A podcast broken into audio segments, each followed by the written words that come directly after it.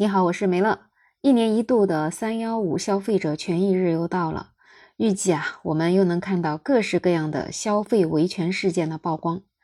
但是呢，其实不止在三幺五这一天，维权几乎是全年无休，伴随在我们身边。因为各式各样的奇葩商家总能刷新我们的认知。作为消费者，遇到各式各样的问题想投诉，很多时候真的可以说是投诉无门。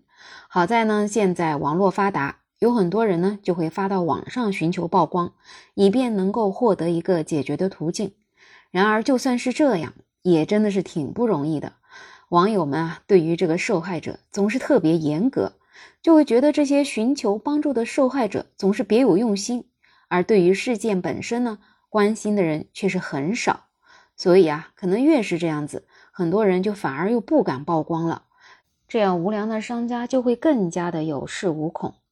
这两天就有这样一个新闻登上了热搜：女演员实名举报五星酒店。这位女演员的名字叫林林奇，她花三千多块钱一晚住的酒店的名字叫北京华茂丽思卡尔顿酒店。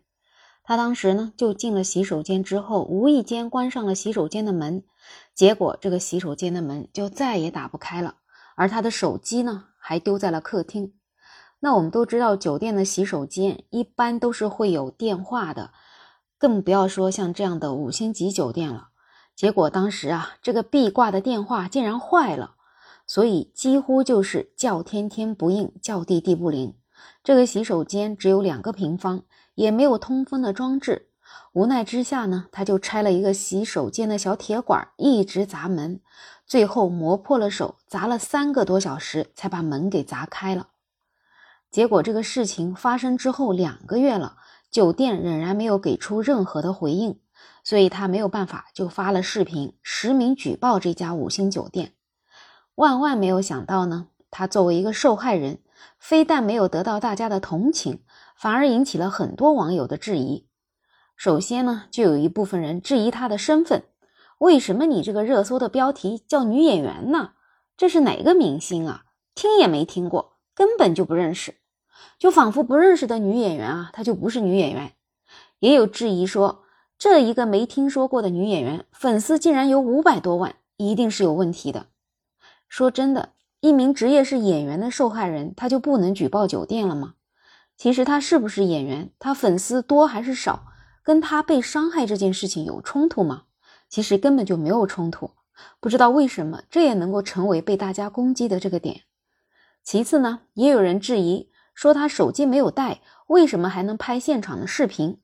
确实，这个视频里面显示了他在现场拍的那个门被砸坏的这个洞。可是你真的用点心思看一下，你就知道视频里面还有警察的声音，他肯定是破门而出之后报警了，再跟警察描述当时的情况。所以很多网友看几秒钟的视频啊，就没有办法看清，就开始开杠这个受害人，真的是一点耐心都没有。另外呢，还有网友质疑他是不是你这个门呢，应该是往外推的呀，而你现在往里面拉，那当然是出不去呀。我想，就算这个女演员智商再低，她也不可能因为这样的问题被困了厕所三个小时吧。而且，如果说是他开错了方向，相信这位女演员也最后不可能发视频来投诉吧。总之啊，这个网友们真的能够从各个方面来质疑受害者，真的是不得不让人佩服这些角度清奇呀。还有一些网友呢，也要较真的质疑他这个为什么叫实名举报，而且还贴出了实名举报的名词解释。这个实名举报啊，是指举报人使用自己的真实姓名。通过来信、来访、电话、传真、电子邮件等形式，向机监察机关检举、控告党员、党组织及行政监察对象违纪违法问题的行为。这总而言之啊，就是说你现在只是举报一家酒店，你怎么能叫实名举报呢？甚至还有人就是批评啊，你这个毕竟只是个戏子，就是文化低。反正总而言之，就是只要受害者不完美。他就似乎连维权的权利都没有了。最后呢，还有一些网友讲，这样的门不是踹一脚就能打开了吗？意思估计还是指这位演员，你可太矫情了。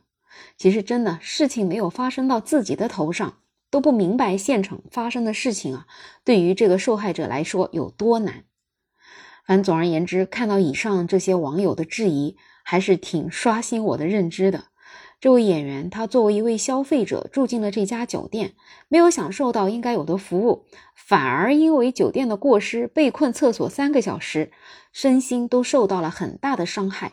事发后呢，却收不到酒店的任何反馈，没办法才到网上曝光，结果却遭遇到了严格的网友，而酒店呢，则可以躲在后面事不关己。所以大家想想，一个有五百多万粉丝的演员尚且如此。那作为普通人的我们，如果遇到这样的事儿要维权，是不是就更加困难了？其实设身处地的想一想，一个人待在一个陌生的只有两平米的狭小空间，突然失去了外界的联系，而且还是好几个小时，想尽一切办法去砸门，却不是一下子就能砸开的。那当时他得多绝望啊！幸亏没有遇到个停电什么的，如果遇到个停电，那真的就是彻底完了。还好，这个被困的人身体上也没有什么太大的疾病，不然真的出了人命也是有可能的。所以，这些抨击受害者的人多半也是觉得这件事情没有发生到自己的身上才会这样吧。其实，作为我们普通人呢，你估计住几千块钱一晚酒店的概率也不是那么大。但是，这样的五星酒店都敢提供这样的服务，而受害者遇到问题之后呢，反而要被网友们集体讽刺、集体质疑。那我们普通人住普通酒店遇到的问题之后，会不会维权就更加难了呢？所以，我们作为普通网友，事不关己、高高挂起的心态啊，还真的是要不得。不然，等到事情发生到了自己的身上，也被别人杠，那可就真的是投诉无门了。